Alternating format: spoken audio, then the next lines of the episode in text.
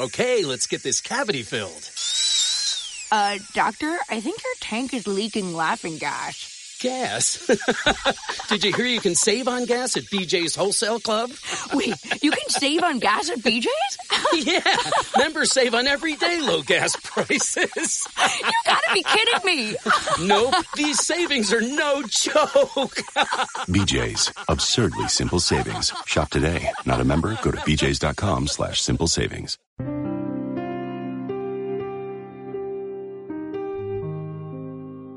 Hola, bienvenidos a Estudio 8, donde empezó todo. Saludos de Juan de Dios Rodríguez. Hoy te traigo una doble sorpresa.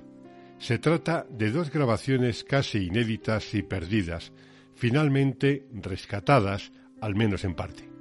Personalmente me resulta emocionante recuperar la voz de Alfonso Eduardo, uno de mis referentes radiofónicos y musicales, fallecido en enero de 2021.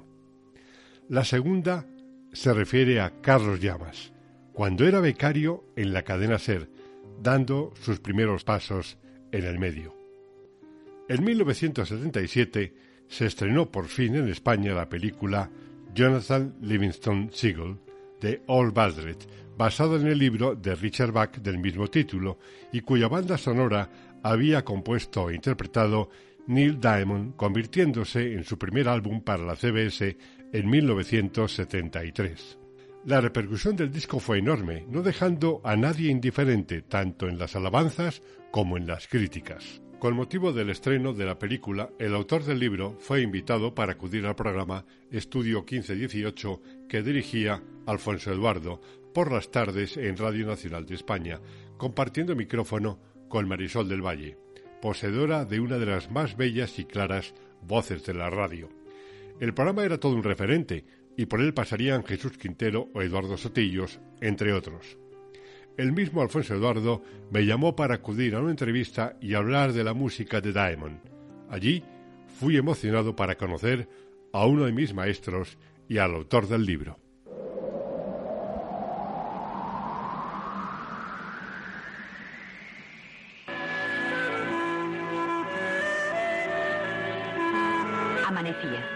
Y el nuevo sol pintaba de oro las ondas de un mar tranquilo. Chapoteaba un pesquero a un kilómetro de la costa, cuando de pronto rasgó el aire la voz llamando a la bandada de la comida.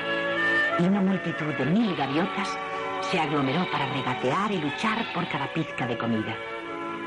Comenzaba otro día de ajetreos. Pero alejado y solitario, más allá de barcas y playas, estaba practicando Juan Salvador Gaviota. A 30 metros de altura, bajo sus pies palmeados, alzó su pico y se esforzó por mantener en sus alas esa dolorosa y difícil torsión requerida para lograr un vuelo pausado.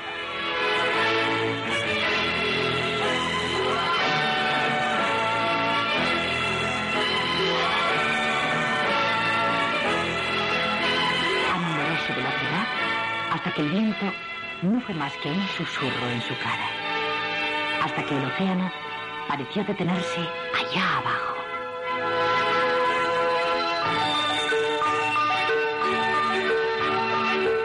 Entornó los ojos en feroz concentración. Contuvo el aliento. Forzó aquella torsión. Un solo centímetro más. Uno solo. Encrespáronse sus plumas. Se atascó y cayó.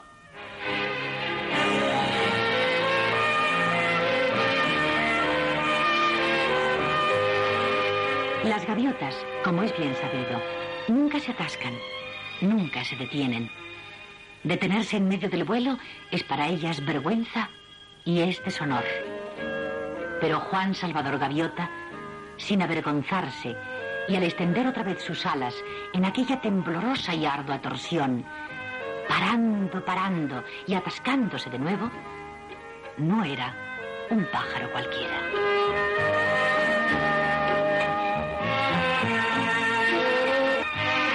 Richard Bach es el hombre que escribió Juan Salvador Gaviota. Entonces, en primer lugar, querríamos saber eh, ¿dónde, eh, dónde nace tu, tu extraordinaria pasión musical por Neil Diamond. Pues curiosamente a raíz de Juan Salvador Gaviota, a raíz de primero la banda sonora de la película, a raíz del disco y después al haber leído el libro.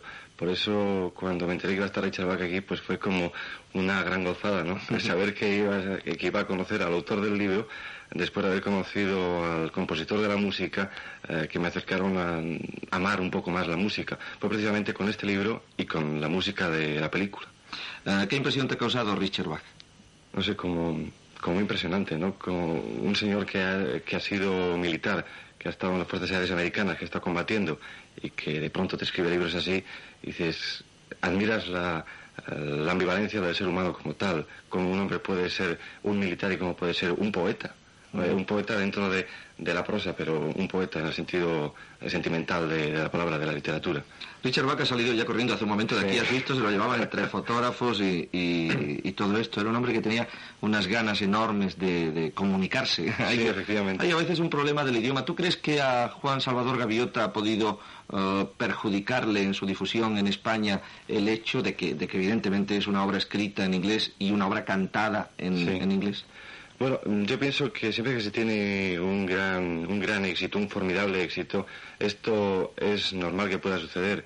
Eh, acaba todo el mundo por pensar que ese autor es el de ese libro, que ese músico es el de esa, es el de esa composición, que ese poeta es el de esa serie de poemas o que ese presentador de radio solo puede hacer eso. Entonces, eh, me imagino que le costará mucho más trabajo el que el resto de sus libros llegan a, a competir en cuanto a una calidad a nivel personal de cada una de las personas que lo lean.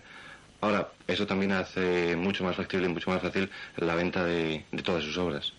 Concretamente, ¿tú crees que era, um, era Neil Diamond el músico americano ideal para poner música al texto de Richard Bach? Bueno, yo no sé si sería el músico ideal. Yo solo sé que después de escuchar la música de Neil Diamond no me entra en la cabeza que, pudieras, que pudiese haberla escrito otro por ese, esa imagen un tanto de alma trascendental o de espíritu que tiene él en su música, ¿no? Eh, nos podemos remontar a temas como el Morning Side o, como la trilogía africana o como el Brother Lost Traveling Salvation Show. Es un hombre que pone mucho sentimiento y mucho espíritu en, todo lo que escribe. Entonces, no sé si podía haberla escrito otro. Después de escuchar a Neil Diamond, digo, no me entra en la cabeza que otro pudiese hacerla. ¿No hay un riesgo tanto en la obra de Bach como en, en la música de Diamond de caer en una cierta pretenciosidad? Se quiere eh, dar un, un, mensaje de salvación del mundo y se quiere explicar todo sí. de una manera demasiado fácil. Bueno, realmente el hacer eh, eh, obras, no sé si el término es importante, tan importantes, le hace a uno correr esos riesgos. Máxime cuando si lees el libro ves que es un cuento pequeño, eh, escuchas la música y dices, pues solo para un disco, y tú piensas, podría haber para más. Luego ha habido una serie de cantantes y músicos que han quitado canciones de tres minutos. Entonces dices, pues no es tan pretencioso, porque si a un señor se le ha ocurrido todo un, un álbum, toda música para una película, otro señor solo da para tres minutos, pues realmente no es pretencioso, es peligroso realmente. Eh, ¿Podríamos eh, explicar de alguna forma el, el, fracaso de la película, el triunfo, en cambio, en la música de Juan Salvador Gaviota y el fracaso de la adaptación cinematográfica? Bueno, eh, lo que decía hace un momento Richard Bach, eh, yo estoy de acuerdo con él. A mí la película como tal tampoco me gustó, porque se, se alejaba un poco de, e incluso a veces de los diálogos del, de lo que era la obra en sí, de lo que era el libro. En cuanto al, al éxito del libro, eh, cuando pienso que cuando la película se estrenó, pues ya era eh, casi archiconocido. Eh, la música de Neil Diamond pienso que eh, se vendió precisamente por ser Neil Diamond quien la escribió. Todos sabemos lo que significa en Estados Unidos. Entonces, pienso que esa es la razón. La música se vendió por Neil Diamond, el libro se vendió por Richard Bach y por el espíritu que emana ese libro. Ahora, el, la película eh, ya entra, no sé, mucho más, eh, lógicamente, la imagen. Entonces, todos cuando leemos un libro, cuando escuchamos una música, eh, nos tenemos que crear nosotros la, la, imagen. En la imaginación tenemos que crearnos la imagen. Entonces, si nos lo han hecho, pues a lo mejor no encajan esas imágenes con las que nosotros teníamos. De ahí el riesgo. De, y que luego la película no fuese lo que significó tanto la música eh, que como libro, por eso, por la imaginación que le puede aportar. Juan de Dios, um, ¿podrías escogernos un fragmento del Juan Salvador Gaviota que para ti sea el, el trozo favorito, fundamental? Yo creo que sí, a mí siempre, eh, siempre que lo escucho es un tema que me emociona y ojalá que me siga emocionando por toda mi vida. Es precisamente el tema central, el vi, el sí.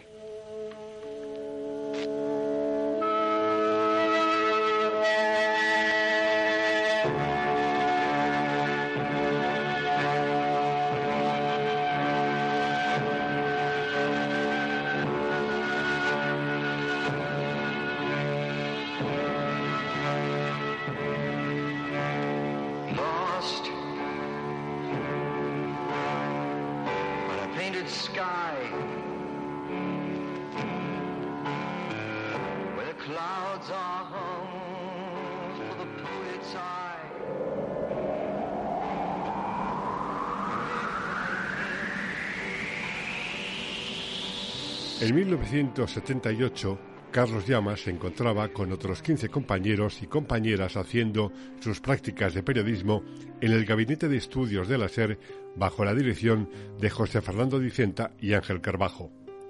Realizaban un programa diario a las 9 de la noche que habían bautizado como Extensión 340, título que se refería a la extensión telefónica de la redacción. Allí se bautizaron radiofónicamente Alicia Gómez Montano, Elsa González, Juan Carlos de Rojo, Emilio de la Peña, Paloma Alcubilla, Ana Asensio, Ángel González, Guillermo Ortuña, África Retama y el propio Carlos Llamas. El programa se emitía de lunes a viernes en Radio Madrid FM cuando yo terminaba Superventas LPs. Con motivo de la llegada de la Semana Santa, se vieron con la dificultad de realizar los programas de jueves y viernes santo debido a que la mayoría de los compañeros se marchaba de vacaciones. Comentaron la situación a Dicenta y Carbajo y estos les dieron libertad para hacer lo que quisieran, incluso no emitir esos días. Me lo plantearon y les propuse grabar una semana antes una versión del libro de Richard Bach con la música de Neil Diamond, Tchaikovsky y Mahler. Les entusiasmó la idea. A continuación, vas a escuchar un par de fragmentos de aquellas grabaciones. El narrador es Carlos Llamas y el resto del equipo se repartieron los papeles. Aquí te dejo un par de fragmentos de aquella realización realmente extensa. Duró más de dos horas. Durante largo tiempo, Juan se olvidó del mundo de donde había venido, ese lugar donde la bandada vivía con los ojos bien cerrados al gozo de volar empleando sus alas como medios para encontrar y luchar por la comida. Pero de cuando en cuando, solo por un momento, lo recordaba. Se acordó de ello una mañana cuando estaba con su instructor mientras descansaban en la playa después de una sesión de toneles con ala plegada. ¿Dónde están los demás, Rafael? ¿Por qué no hay más de nosotros aquí? De donde vengo había... Miles y miles de gaviotas, lo sé. La única respuesta que puedo dar, Juan, es que tú eres una gaviota en un millón. La mayoría de nosotros progresamos con mucha lentitud. Pasamos de un mundo a otro casi exactamente igual, olvidando enseguida de dónde habíamos venido, sin preocuparnos hacia dónde íbamos, viviendo solo el momento presente. ¿Tienes idea de cuántas vidas debimos cruzar antes de que lográramos la primera idea de que hay más en la vida que comer, luchar o alcanzar poder en la bandada? Mil vidas, Juan, diez mil y luego cien vidas más hasta que empezamos a aprender que hay algo llamado perfección y otras cien para comprender que la meta de la vida es encontrar esa perfección y reflejarla. La misma norma se aplica ahora a nosotros. Por supuesto, elegimos nuestro mundo venidero mediante lo que hemos aprendido en este. No aprendas nada y el próximo mundo será igual que este, con las mismas limitaciones y pesos de plomo que superar. Pero tú, Juan, aprendiste tanto de una vez que no has tenido que pasar por mil vidas para llegar a esta. En un momento estaban otra vez en el aire, practicando. Era difícil mantener la formación cuando giraban para volar en posición invertida, puesto que entonces Juan tenía que ordenar inversamente su pensamiento, cambiando la curvatura y cambiándola en exacta armonía con la de su instructor. Intentemos de nuevo, decía Rafael una y otra vez. Intentemos de nuevo. Y por fin, bien. Y entonces empezaron a practicar los rizos exteriores. Una noche, las gaviotas que no estaban practicando vuelos nocturnos se quedaron en la arena, pensando. Juan echó mano de todo su coraje y se acercó a la gaviota mayor, de quien se decía iba pronto a trasladarse más allá de este mundo. Chian. Sí, hijo mío. En lugar de perder fuerza con la edad, el mayor la había aumentado. Podía volar más y mejor que cualquiera gaviota de la bandada y había aprendido habilidades que las otras solo empezaban a conocer. Chian, este mundo no es el verdadero cielo, ¿verdad? Veo que sigues aprendiendo, Juan. Bueno, ¿qué pasará ahora? ¿A dónde iremos? ¿Es que no hay un lugar que sea como el cielo? No, Juan, no hay tal lugar. El cielo no es un lugar ni un tiempo. El cielo consiste en ser perfecto. Eres muy rápido para volar, ¿verdad? Me encanta la velocidad. Empezarás a palpar el cielo, Juan, en el momento en que palpes la perfecta velocidad. Y esto no es volar a mil kilómetros por hora, ni a un millón, ni a la velocidad de la luz, porque cualquier número ya es un límite, y la perfección no tiene límites. La perfecta velocidad, hijo mío, es estar allí. Sin aviso, en un abrir y cerrar de ojos, Chian desapareció y apareció al borde del agua, 20 metros más allá. Entonces desapareció de nuevo y volvió en una milésima de segundo junto al hombro de Juan. Es bastante divertido. ¿Cómo lo haces? ¿Qué se siente al hacerlo? ¿A qué distancia puedes llegar? Puedes ir al lugar y al tiempo que desees. Yo he ido donde y cuando he querido. Es extraño. Las gaviotas que desprecian la perfección por el gusto de viajar no llegan a ninguna parte y lo hacen lentamente. Las que se olvidan de viajar por alcanzar la perfección llegan a todas partes y al instante... Recuerda, Juan, el cielo no es un lugar ni un tiempo, porque el lugar y el tiempo poco significan. El cielo es... ¿Me puedes enseñar a volar así? Por supuesto, si es que quieres aprender. Quiero. ¿Cuándo podremos empezar? Podríamos empezar ahora si lo deseas. Quiero aprender a volar de esa manera. Dime qué hay que hacer. Para volar tan rápido como el pensamiento y a cualquier sitio que exista, debes empezar por saber que ya has llegado. El secreto, según Chian, consistía en que Juan dejase de verse a sí mismo como prisionero de un cuerpo limitado, con una envergadura de 104 centímetros y un rendimiento susceptible de programación. El secreto era saber que su verdadera naturaleza vivía con la perfección de un número no escrito simultáneamente en cualquier lugar del espacio y del tiempo. Juan se dedicó a ello con ferocidad, día tras día, desde el amanecer hasta después de la medianoche, y a pesar de todo su esfuerzo, no logró moverse ni un milímetro del sitio donde se encontraba. Olvídate de la fe. Tú no necesitaste fe para volar. Lo que necesitaste fue comprender lo que era el vuelo. Esto es exactamente lo mismo. Ahora inténtalo otra vez. Así un día, Juan, de pie en la playa, cerrado los ojos, concentrado, como un relámpago comprendió de pronto lo que Chiang había le estado diciendo. Pero si es verdad, soy una gaviota perfecta y sin limitaciones. Bien, por fin has captado la idea, pero tu control necesita algo más de trabajo. ¿Dónde estamos? Es obvio que estamos en un planeta que tiene un cielo verde y una estrella doble por sol. ¡Resultó! Bueno, claro que resultó, Juan. Siempre resulta cuando se sabe lo que se hace. Y ahora, volviendo al tema de tu control...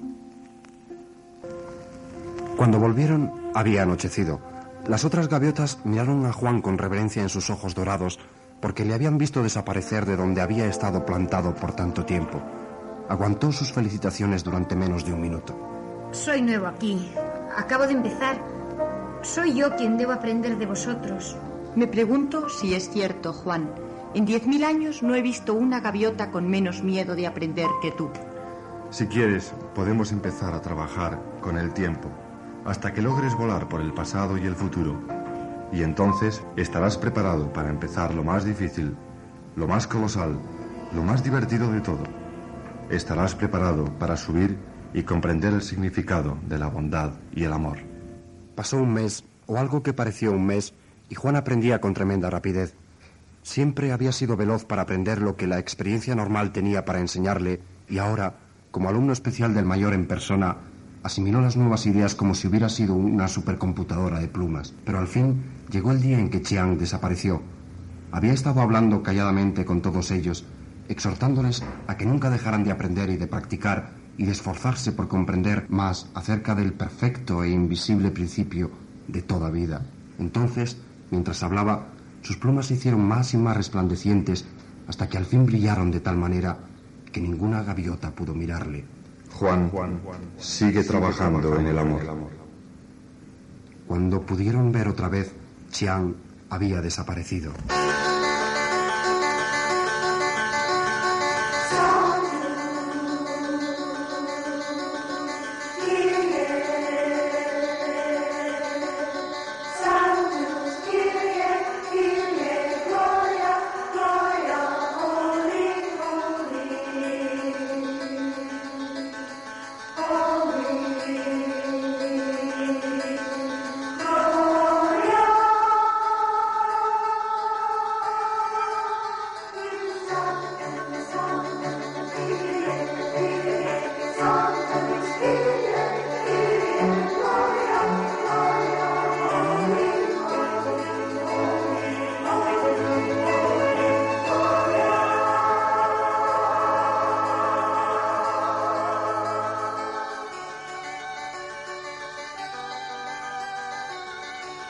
Transcend.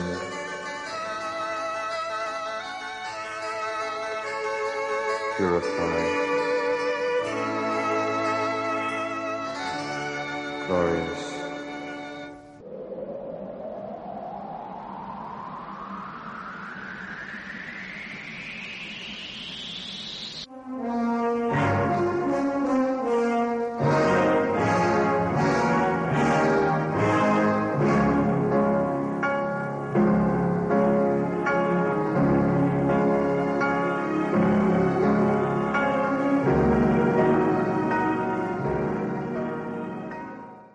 Pasar de los días, Juan se sorprendió pensando una y otra vez en la tierra de la que había venido. Si hubiese sabido allí una décima, una centésima parte de lo que ahora sabía, cuánto más significado habría tenido entonces la vida. Quedóse allí en la arena y empezó a preguntarse si habría una gaviota allá abajo que estuviese esforzándose por romper sus limitaciones, por entender el significado del vuelo más allá de una manera de trasladarse para conseguir algunas migajas caídas de un bote. Quizás hasta hubiera un exilado por haber dicho la verdad ante la bandada. Y mientras más practicaba Juan sus lecciones de bondad, y mientras más trabajaba para conocer la naturaleza del amor, más deseaba volver a la tierra, porque a pesar de su pasado solitario, Juan Gaviota había nacido para ser instructor, y su manera de demostrar el amor era compartir algo de la verdad que había visto con alguna gaviota que estuviese pidiendo solo una oportunidad de ver la verdad por sí misma. Rafael adepto ahora a los vuelos a la velocidad del pensamiento y ayudar a la que los otros aprendieran, dudaba. Juan, fuiste exilado una vez. ¿Por qué piensas que alguna gaviota de tu pasado va a escucharte ahora? Ya sabes el refrán, y es verdad. Gaviota que ve lejos vuela alto. Esas gaviotas de donde has venido se lo pasan en tierra, graznando y luchando entre ellas. Están a mil kilómetros del cielo. Y tú dices que quieres mostrarles el cielo desde donde están paradas. Juan, ni siquiera pueden ver los extremos de sus propias alas. Quédate aquí, ayuda a las gaviotas novicias de aquí, que están bastante avanzadas como para comprender lo que tienes que decirles. ¿Qué habría pasado si Chiang hubiese vuelto a sus antiguos mundos? ¿Dónde estarías tú ahora? El último punto era el decisivo y Rafael tenía razón. Gaviota que ve lejos, vuela alto.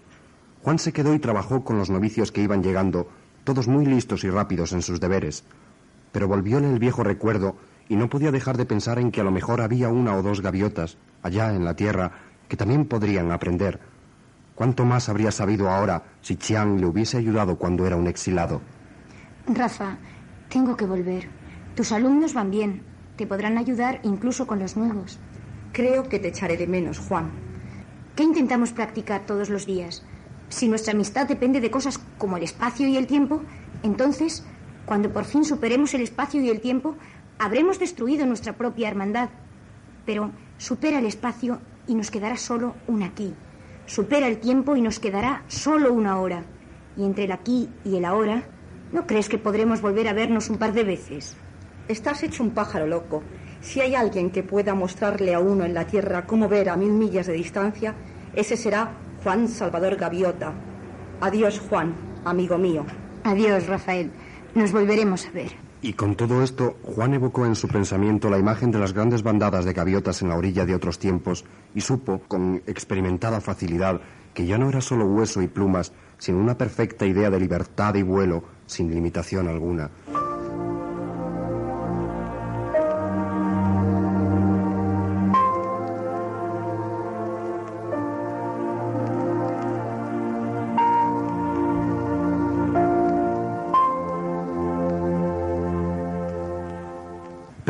Gaviota era aún bastante joven, pero ya sabía que no había pájaro peor tratado por una bandada o con tanta injusticia. Me da lo mismo lo que digan. Volar es tanto más importante que un simple aletear de aquí para allá. Eso lo puede hacer hasta un mosquito. Solo un pequeño viraje en tonel alrededor de la gaviota mayor, nada más que por diversión, y ya soy un exiliado. ¿Son ciegos acaso? ¿Es que no pueden ver? ¿Es que no pueden imaginar la gloria que alcanzarían si realmente aprendiéramos a volar? Me da lo mismo lo que piensen. Yo les mostraré lo que es volar. No seré más que un puro bandido si eso es lo que quieren, pero haré que se arrepientan. La voz surgió dentro de su cabeza y aunque era muy suave, le asustó tanto que se equivocó y dio una voltereta en el aire. No seas tan duro con ellos, Pedro Gaviota. Al expulsarte, las otras gaviotas solamente se han hecho daño a sí mismas y un día se darán cuenta de ello. Y un día verán lo que tú ves. Perdónales y ayúdales a comprender. A un centímetro del extremo de su ala derecha volaba la gaviota más resplandeciente de todo el mundo, planeando sin esfuerzo alguno, sin mover una pluma, a casi la máxima velocidad de Pedro. El caos reinó por un momento dentro del joven pájaro. ¿Qué está pasando? ¿Estoy loco? ¿Estoy muerto? ¿Qué es esto? Pedro Pablo Gaviota. ¿Quieres volar? Sí, quiero volar. Pedro Pablo Gaviota. Tanto quieres volar que perdonarás a la bandada y aprenderás y volverás a ella un día y trabajarás para ayudarles a comprender? No había manera de mentirle a este magnífico y hábil ser, por orgulloso o herido que Pedro Pablo Gaviota se sintiera. Sí, quiero. Entonces, Pedro, empecemos con el vuelo horizontal.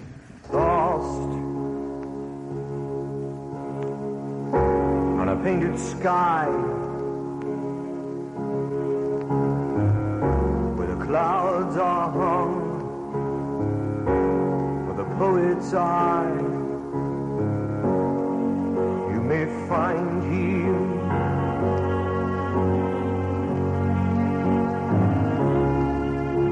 if you may find here Juan giraba lentamente sobre los lejanos acantilados. Observaba. Este rudo y joven Pedro Pablo Gaviota era un alumno de vuelo casi perfecto. Era fuerte y ligero rápido en el aire, pero mucho más importante, tenía un devastador deseo de aprender a volar. Aquí venía ahora una forma borrosa y gris que salía de su picado, pasando como un bólido a su instructor a 220 kilómetros por hora. Abruptamente se metió en otra pirueta con un balance de 16 puntos, vertical y lento, contando los puntos en voz alta. ¿Nueve? ¿Diez? ¿Ves, Juan? Se me está terminando la velocidad del aire. ¿Once? Quiero paradas perfectas y agudas como las tuyas. ¿Doce? Pero caramba, no puedo llegar. ¿Trece? A estos tres últimos puntos sin... Ca...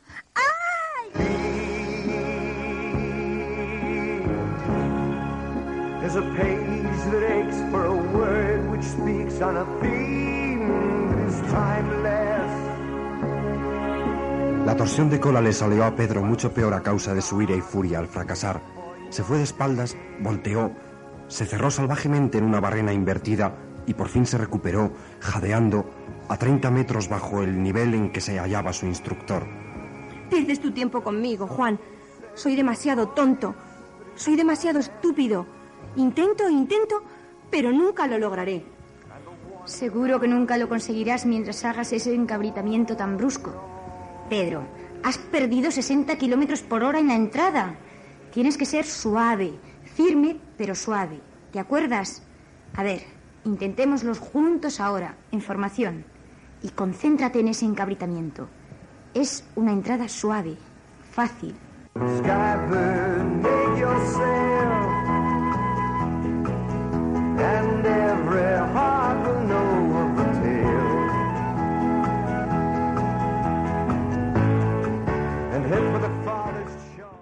Cabo de tres meses, Juan tenía otros seis aprendices, todos exilados, pero curiosos por esta nueva visión del vuelo, por el puro gozo de volar. Sin embargo, le resultaba más fácil dedicarse al logro de altos rendimientos que a comprender la razón oculta de ello. Les gustaba practicar porque era rápido y excitante, y les satisfacía esa hambre por aprender que crecía con cada lección. Pero ni uno de ellos, ni siquiera Pedro Pablo Gaviota, había llegado a creer que el vuelo de las ideas podía ser tan real como el vuelo del viento y las plumas. Tu cuerpo entero, de extremo a extremo del ala, no es más que tu propio pensamiento en una forma que puedes ver. Rompe las cadenas de tu pensamiento y romperás también las cadenas de tu cuerpo. Había pasado un mes tan solo cuando Juan dijo que había llegado la hora de volver a la bandada. No estamos preparados, ni seremos bienvenidos. Somos exiliados. Somos libres de ir donde queramos y de ser lo que somos. Hubo una breve angustia entre sus alumnos, puesto que es ley de la bandada que un exilado nunca retorne y no se había violado la ley ni una sola vez en diez mil años. La ley decía, quédate, Juan decía, partid, y ya volaba un kilómetro mar adentro. Si seguían allí esperando, él encararía por sí solo a la hostil bandada. Bueno, no tenemos por qué obedecer la ley si no formamos parte de la bandada, ¿verdad? Además, si hay una pelea, es allá donde se nos necesita. Y así ocurrió que aquella mañana aparecieron desde el oeste ocho de ellos en formación de doble diamante, casi tocándose los extremos de las alas. Sobrevolaron la playa del Consejo de la Bandada a 205 kilómetros por hora, Juan a la cabeza, Pedro volando con suavidad a su ala derecha, Enrique Calvino luchando valientemente a su izquierda. Entonces, la formación entera giró lentamente hacia la derecha como si fuese un solo pájaro, de horizontal a invertido a horizontal, con el viento rugiendo sobre sus cuerpos. Los graznidos y trinos de la cotidiana vida de la bandada se cortaron como si la formación hubiese sido un gigantesco cuchillo y ocho mil ojos de gaviota les observaron sin un solo parpadeo. Uno tras otro, cada uno de los ocho pájaros ascendió agudamente hasta completar un, un rizo y luego realizó un amplio giro que terminó en un estático aterrizaje sobre la arena. Entonces, como si este tipo de cosas ocurriera todos los días, Juan Gaviota dio comienzo a su crítica del vuelo. Para comenzar, llegasteis todos un poco tarde al momento de juntaros. Un relámpago atravesó a la bandada. Esos pájaros son exilados y han vuelto. Y eso, eso no puede ser. Las predicciones de Pedro acerca de un combate se desvanecieron ante la confusión de la bandada. Bueno, de acuerdo, son exilados, pero oye, ¿dónde aprendieron a volar así? Pasó casi una hora antes de que la palabra del mayor lograra repartirse por la bandada. Ignoradlos. Quien hable a un exilado será también un exilado. Quien mire a un exilado viola la ley de la bandada. Espaldas y espaldas de grises plumas rodearon desde este momento a Juan, quien no dio muestra de darse por aludido. Organizó sus sesiones de prácticas exactamente encima de la playa del Consejo y por primera vez forzó a sus alumnos hasta el límite de sus habilidades. Martín Gaviota, dices conocer el vuelo lento. Pruébalo primero y alardea después. ¡Vuela!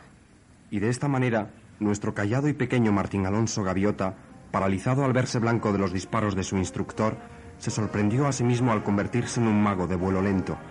En la más ligera brisa llegó a curvar sus plumas hasta elevarse sin el menor aleteo, desde la arena hasta las nubes y abajo otra vez. Lo mismo le ocurrió a Carlos Rolando Gaviota, quien voló sobre el gran viento de la montaña a 8.200 metros de altura y volvió, maravillado y feliz y azul de frío, y decidido a llegar aún más alto al otro día. Pedro Gaviota, que amaba como nadie las acrobacias, logró superar su caída en hoja muerta de 16 puntos y al día siguiente, con sus plumas refulgentes de soleada blancura, llegó a su culminación ejecutando un tonel triple que fue observado por más de un ojo furtivo. A toda hora, Juan estaba junto a sus alumnos, enseñando, sugiriendo, presionando, guiando. Voló con ellos contra noche y nube y tormenta, por el puro gozo de volar, mientras la bandada se apelotonaba miserablemente en tierra. Terminado el vuelo, los alumnos descansaban en la playa y llegado el momento escuchaban de cerca a Juan. Tenía él ciertas ideas locas que no llegaban a entender, pero también las tenía buenas y comprensibles. Poco a poco, por la noche, se formó otro círculo alrededor de los alumnos, un círculo de curiosos que escuchaban allí, en la oscuridad, hora tras hora, sin deseo de ver ni de ser vistos, y que desaparecían antes del amanecer. Un mes después del retorno, la primera gaviota de la bandada cruzó la línea y pidió que se le enseñara a volar. Al preguntar, Terence Lowell Gaviota se convirtió en un pájaro condenado, marcado por el exilio y octavo alumno de Juan. La próxima noche vino de la bandada Esteban Lorenzo Gaviota, vacilante por la arena, arrastrando su ala izquierda hasta desplomarse a los pies de Juan. Ayúdame. Más que nada en el mundo, quiero volar. Ven entonces, subamos, dejemos atrás la tierra y empecemos. No me entiendes. Mi ala. No puedo mover mi ala. Esteban Gaviota, tienes la libertad de ser tú mismo, tu verdadero ser aquí y ahora. Y no hay nada que te lo pueda impedir. Es la ley de la gran gaviota. la ley que es. ¿Estás diciendo que puedo volar? Digo que eres libre.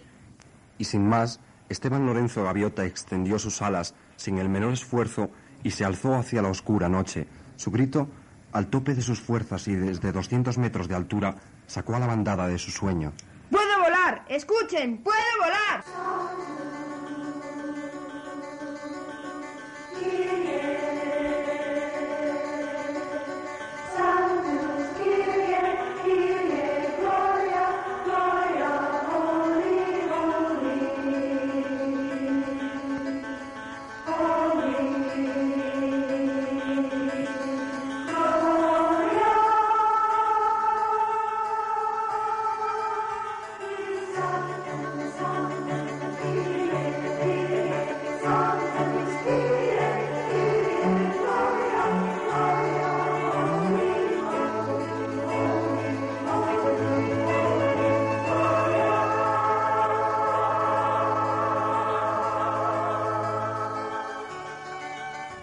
Al amanecer, había cerca de mil pájaros en torno al círculo de alumnos mirando con curiosidad a Esteban.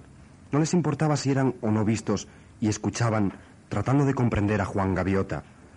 Habló de cosas muy sencillas, que está bien que una gaviota vuele, que la libertad es la misma esencia de su ser, que todo aquello que impida esa libertad debe ser eliminado, fuera ritual o superstición o limitación en cualquier forma.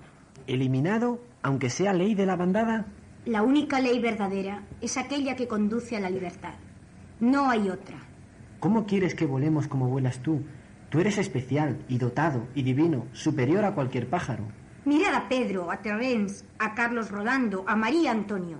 Son también ellos especiales y dotados y divinos, no más que vosotros, no más que yo. La única diferencia es que ellos han empezado a comprender lo que de verdad son y han empezado a ponerlo en práctica. Sus alumnos, salvo Pedro, se revolvían intranquilos. No se habían dado cuenta de que era eso lo que habían estado haciendo. Día a día aumentaba la muchedumbre que venía a preguntar, a idolatrar, a despreciar. Ocurrió justo una semana más tarde. Pedro se hallaba explicando los principios del vuelo a alta velocidad a una clase de nuevos alumnos. Acababa de salir de su picado de- desde 4.000 metros, una verdadera estela gris disparada a pocos centímetros de la playa, cuando un pajarito en su primer vuelo planeó justamente en su camino, llamando a su madre. En una décima de segundo, y para evitar al joven, Pedro Pablo Gaviota giró violentamente a la izquierda y a más de 300 kilómetros por hora fue a estrellarse contra una roca de sólido granito. Fue para él como si la roca hubiese sido una dura y gigantesca puerta hacia otros mundos. Una avalancha de miedo y de espanto y de tinieblas se le echó encima junto con el golpe y luego se sintió flotar en un cielo extraño, extraño, olvidando, recordando, olvidando, temeroso y triste y arrepentido, terriblemente arrepentido. La voz le llegó como en aquel primer día en que había conocido a Juan Salvador Gaviota. El problema, Pedro, consiste en que debemos intentar la superación de nuestras limitaciones en orden y con paciencia. No intentamos cruzar a través de rocas hasta algo más tarde en el programa. Juan, También conocido como el hijo de la gran gaviota. ¿Qué haces aquí? ¿Esa roca? No. ¿No me había muerto? Bueno, Pedro, ya está bien. Piensa. Si me estás hablando ahora, es obvio que no has muerto, ¿verdad? Lo que sí lograste hacer fue cambiar tu nivel de conciencia de manera algo brusca. Ahora te toca escoger. Puedes quedarte aquí y aprender en este nivel, que para que te enteres es bastante más alto que el que dejaste, o puedes volver y seguir trabajando con la bandada.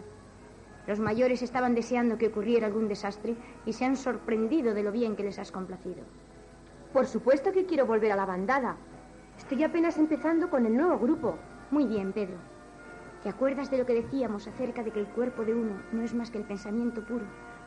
Pedro sacudió su cabeza, extendió sus alas, abrió sus ojos y se halló al pie de la roca y en el centro de toda la bandada allí reunida. De la multitud surgió un gran clamor de graznidos y chillidos cuando empezó a moverse. ¡Vive! El que había muerto vive. Le tocó con un extremo del ala. Lo resucitó el hijo de la gran gaviota. No, él lo niega. Es un diablo. ¡Diablo! Había cuatro mil gaviotas en la multitud, asustadas por lo que había sucedido, y el grito de ¡Diablo! cruzó entre ellas como viento en una tempestad oceánica. Brillantes los ojos, aguzados los picos, avanzaron para destruir. Pedro, ¿te parecería mejor si nos marchásemos? Bueno, yo no pondría inconveniente si... Al instante se hallaron a un kilómetro de distancia y los relampagueantes picos de la turba se cerraron en el vacío. ¿Por qué será que no hay nada más difícil en el mundo que convencer a un pájaro de que es libre y de que lo puede probar por sí mismo si solo se pasara un rato practicando? ¿Por qué será tan difícil? ¿Qué hiciste ahora? ¿Cómo llegamos hasta aquí? Dijiste que querías alejarte de la turba, ¿no?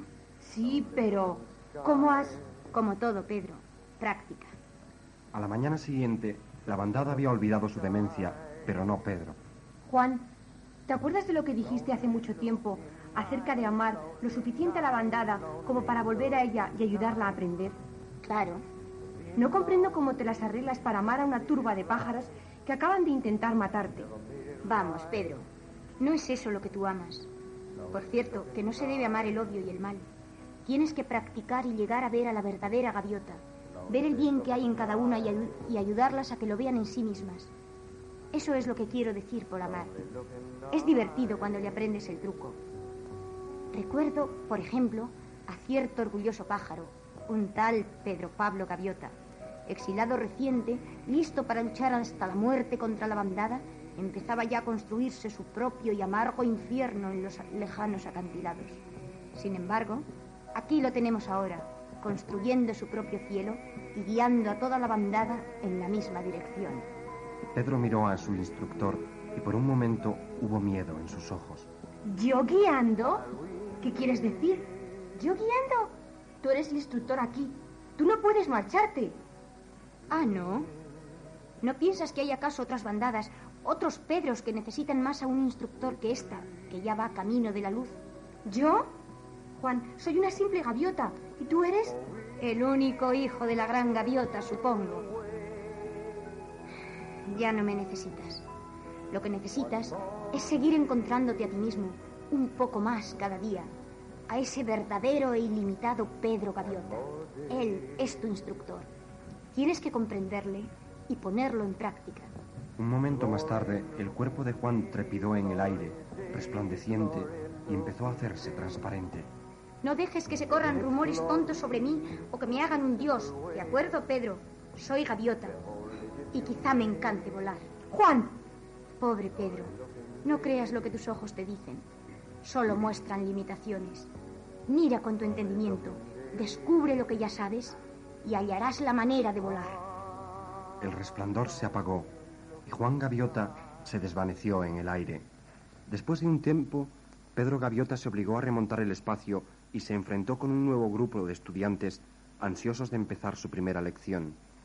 Para comenzar, tenéis que comprender que una gaviota es una idea ilimitada de la libertad, una imagen de la gran gaviota, y todo vuestro cuerpo, de extremo a extremo del ala, no es más que vuestro propio pensamiento. Los jóvenes se miraron con extrañeza. Vaya hombre, pensaron, eso no suena a una norma para hacer un rizo. Pedro suspiró y empezó otra vez. Muy bien, empecemos con el vuelo horizontal. Y al decirlo, comprendió de pronto que en verdad su amigo no había sido más divino que el mismo Pedro. No hay límites, Juan. Bueno, llegará entonces el día en que me apareceré en tu playa y te enseñaré un par de cosas acerca del vuelo. Y aunque intentó parecer adecuadamente severo ante sus alumnos, Pedro Gaviota les vio de pronto tal y como eran realmente, solo por un momento, y más que gustarle, amó aquello que vio. No hay límites, Juan. Su carrera hacia el aprendizaje había comenzado. On a painted sky where the clouds are hung for the poet's eye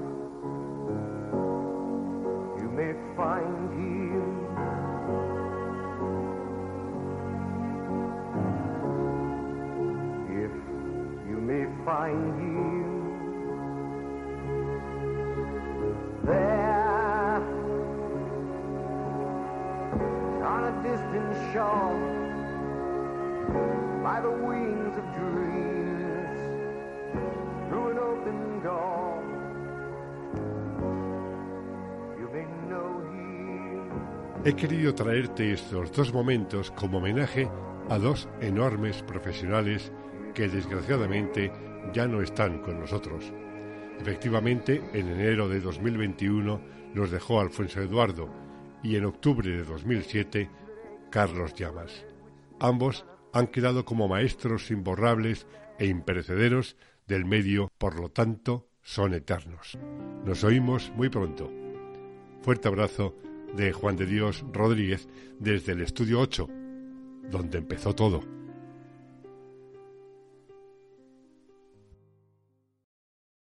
¿No se merece tu familia lo mejor? Entonces, ¿por qué no los mejores huevos? Ahora, Egglands Best están disponibles en deliciosas opciones. Huevos clásicos, de gallina libre de jaula y orgánicos de Egglands, que ofrecen un sabor más delicioso y fresco de granja que le encantará a tu familia. En comparación con los huevos ordinarios, Egglands Best contiene la mejor nutrición como 6 veces más vitamina D, 10 veces más vitamina E y el doble de omega 3 y B12. Solo Egglands Best. Mejor sabor, mejor nutrición, mejores huevos. Visita egglandsbest.com para más información.